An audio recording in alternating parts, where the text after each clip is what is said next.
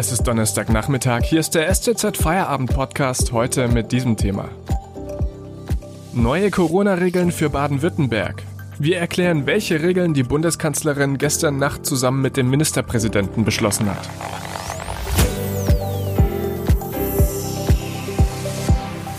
Am Mikrofon Felix Ogrisek. Hallo. Es ist spät geworden, als Angela Merkel gestern Abend vor die Presse getreten ist. Veranschlagt war der Termin für 16 Uhr, es wurde aber 22 Uhr. Die Bundeskanzlerin hat zusammen mit den 16 Ministerpräsidenten über einheitliche, verschärfte Corona-Regeln verhandelt, die auch uns in Baden-Württemberg betreffen werden. Unser Hauptstadtkorrespondent Christopher Ziedler kennt die Ergebnisse der Verhandlungen und sie sind kompliziert, wobei man ja eigentlich auf große Einigkeit bedacht war, oder? Das stimmt. Einheitliche Regeln waren das ganz große Motto, unter dem diese Ministerpräsidentenkonferenz äh, stand. Zur Verteidigung der Ergebnisse würde ich sagen, dass es äh, teilweise schon gelungen ist. Es, es gibt jetzt verschiedene Warnstufen, die es vorher eben nur in verschiedenen Regionen oder Ländern gab. Und es ist jetzt eben bundesweit einheitlich geregelt, dass in einer Region, in einem Landkreis, in einer Stadt, in der mehr als 35 Fälle pro 100.000 Einwohnern in den letzten sieben Tagen gezählt wurden, dass eben dort äh, vergleichbare Maßnahmen eingeführt werden müssen, nämlich zum Beispiel eine sogenannte erweiterte Masken Maskenpflicht überall dort, wo man sich sehr nahe kommt oder lang aufeinander trifft. Und die nächste Stufe ist dann eben auch bundeseinheitlich äh, die sogenannte Sieben-Tage-Inzidenz von 50, die wir ja letzte Woche leider in Stuttgart ähm, übertroffen haben dass dann eben dort dann die nächste Stufe von Einschränkungen in Kraft tritt. Insofern ist es schon eine gewisse Einheitlichkeit, aber es wird natürlich dadurch ähm, überschattet, wenn man so will. Es gab äh, den Streit über das sogenannte Beherbergungsverbot, nämlich dass ungetestete Personen eben nicht in einem anderen Bundesland äh, oder in einer anderen Region übernachten dürfen, wenn sie aus einem Risikogebiet kommen. Und das ist natürlich ein, ein, ein, großes Ärgernis und in gewisser Weise natürlich auch ein politisches Versagen, dass das gestern Abend nicht gelungen ist, weil die, der Handlungsdruck da schon enorm war.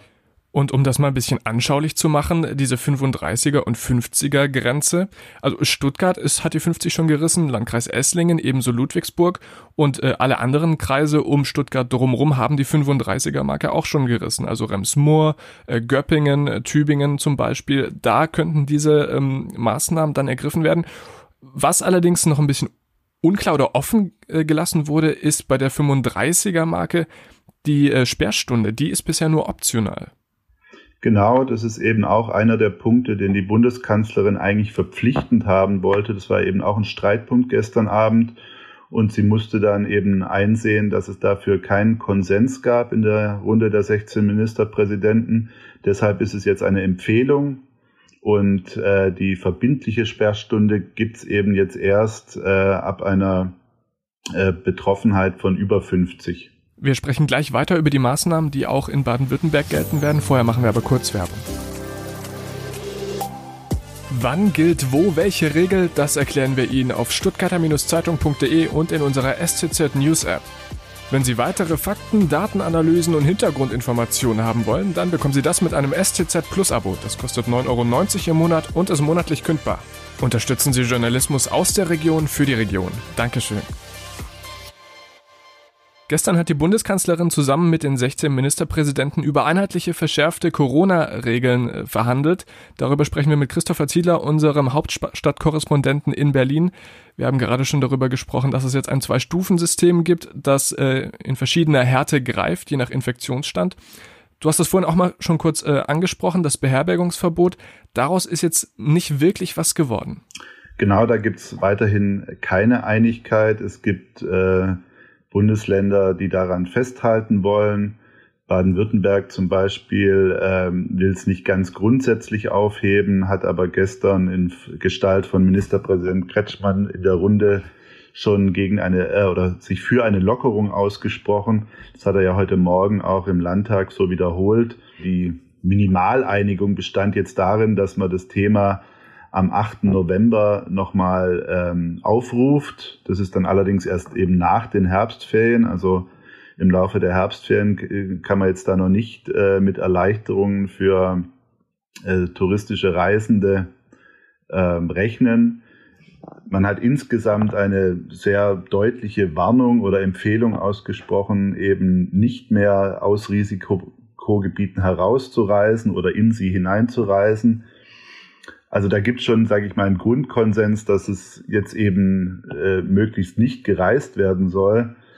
Aber natürlich erschwert diese, ähm, diese, dieses Beherbergungsverbot das äh, ganz beträchtlich. Dann hat heute Mittag noch ein Gericht entschieden für Baden-Württemberg, dass das Beherbergungsverbot jetzt hier gekippt wird.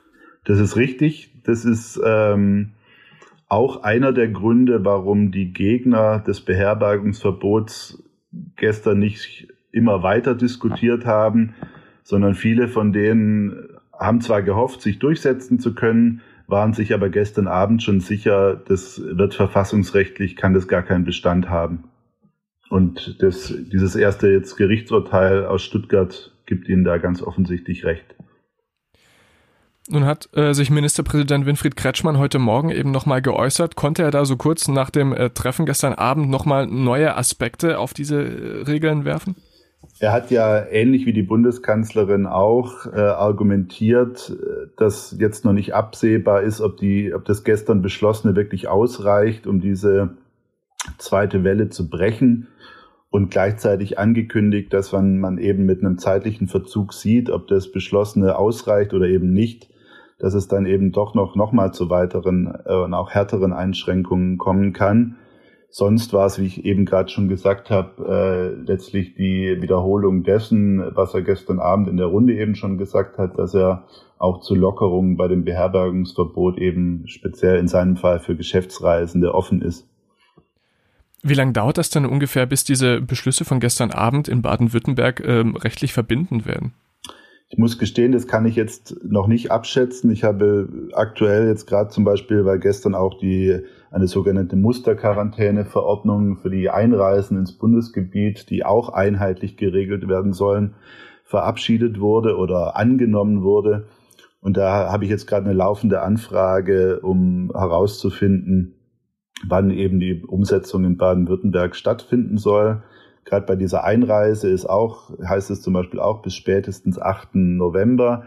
Die anderen Beschlüsse werden sicherlich früher umgesetzt. Das hat in der Vergangenheit auch immer nur wenige Tage gedauert. Also jetzt speziell die Themen Maskenpflicht, äh, Kontaktbeschränkungen. Da reden wir sicher nur ähm, über wenige Tage wenn es soweit ist, ähm, haben wir es auf jeden Fall auf stuttgarter-zeitung.de für Sie aktuell zum Nachlesen. Ähm, zum Schluss, weil ich habe mir diese äh, Pressekonferenz gestern Abend auch angeschaut und war nebenher auf Twitter unterwegs, wo es dann wieder äh, von einschlägigen äh, Personen hieß, ja, da wird wieder von oben nach unten äh, durchregiert. Können wir das nochmal ganz kurz äh, aus rechtlicher Sicht einordnen? Es ist ja nicht so, dass die Bundeskanzlerin den äh, Ministerpräsidenten da aufobtruiert hat, was sie zu tun haben. Nein, das hat sie nicht. Äh, ich kenne die Kritik daran, hat auch ein FDP-Bundestagsabgeordneter äh, heute getwittert, dass die Ministerpräsidentenkonferenz im Kanzleramt äh, ein Politbüro sei, das quasi ohne jegliche demokratische Legitimation quasi den Kurs in der Corona-Bekämpfung festlege. Tatsächlich ist es sozusagen die zentrale Runde geworden im Lauf der Pandemie um diese Entscheidungen zu treffen. Aber es ist natürlich, äh, sage ich mal, ein freiwilliger Zusammenschluss. Die äh, äh, Ministerpräsidenten gehen da rein und stimmen halt entweder zu oder nicht dem, was sie dann in ihrem Land äh, umsetzen zu können meinen.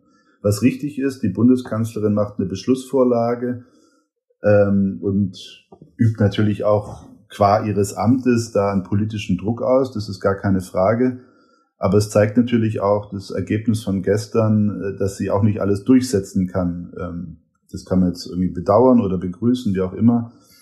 Aber äh, es ist ähm, natürlich äh, insofern äh, keinerlei Corona-Diktatur da. Vielen Dank an unseren Hauptstadtkorrespondenten Christopher Ziedler für diese Einordnungen. Dankeschön. Und das war der STZ Feierabend am Donnerstag. Ich wünsche Ihnen jetzt einen schönen Feierabend. Bleiben Sie gesund. Wir hören uns wieder morgen, wenn Sie mögen. Bis dahin. Tschüss.